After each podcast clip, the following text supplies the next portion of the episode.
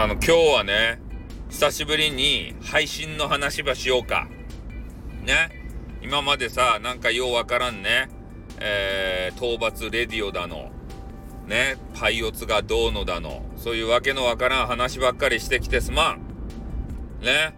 えー、みんなが聞きたかったであろう配信の話を今日はね、してしまう。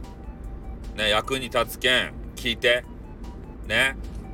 まあ、今回話したいのは、男性配信者っていうのはね、なかなか苦労が多いよっていう、そういう話をしたいと思います。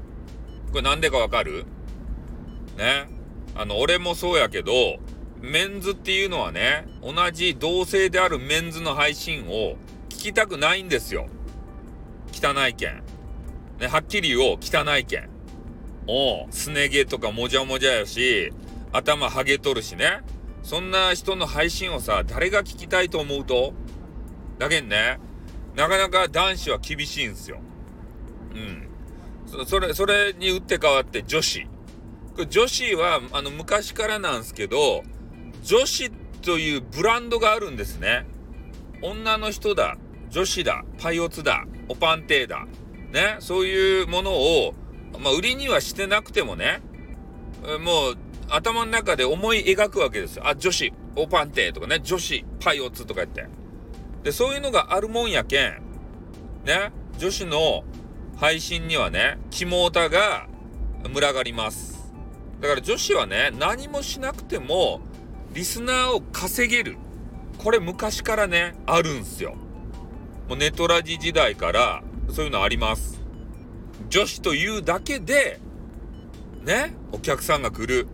で、俺たち男子メンズはね、そういう、な、なていうか、あの、ラッキーポイントがないんですよ。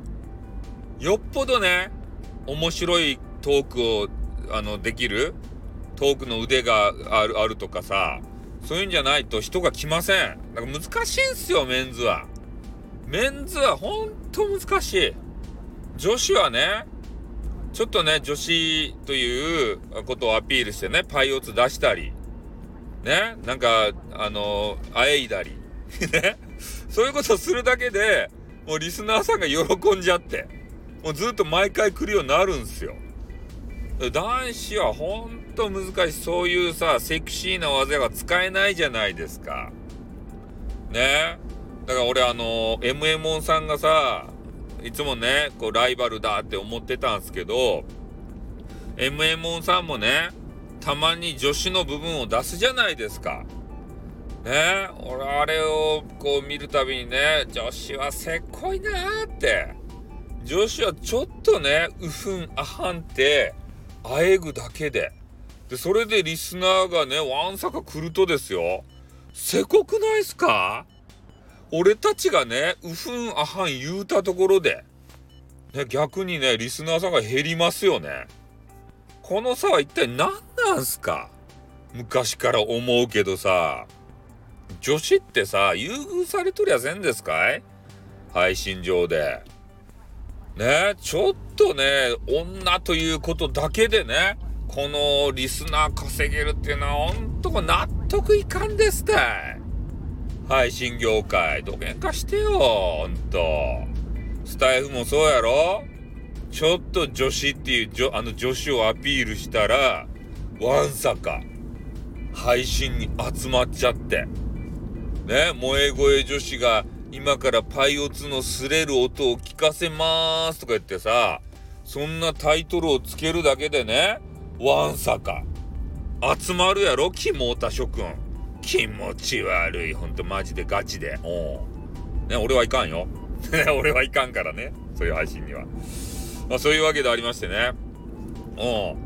配信での、この優劣、えー、そういう話をね、ちょっと、あの、お話しさせていただきました。だから、まあ、男子と女子ね、どっちが有利なのかという話で言うと、女子の方が有利なんだよって。ね、その優位性を使ってさ、ね、やっぱ女子の方もね、えー、リスナーバンバンつけて頑張ってほしいんですけど、ただね、方向性を間違えると、ちょっと変な方向に行っちゃってね、えー、バンになる可能性、あと、変なストーカーね、ネットストーカーがつく可能性もあの高いので、えー、女子の方はね、まあ、セクシャリティ、これを存分にね、発揮するのはいい。うん。でも、節度を持ってね、えー、やってほしいなっていうふうに思うわけでございます。はい。じゃあ、この辺で終わります。あっ、またね。にょ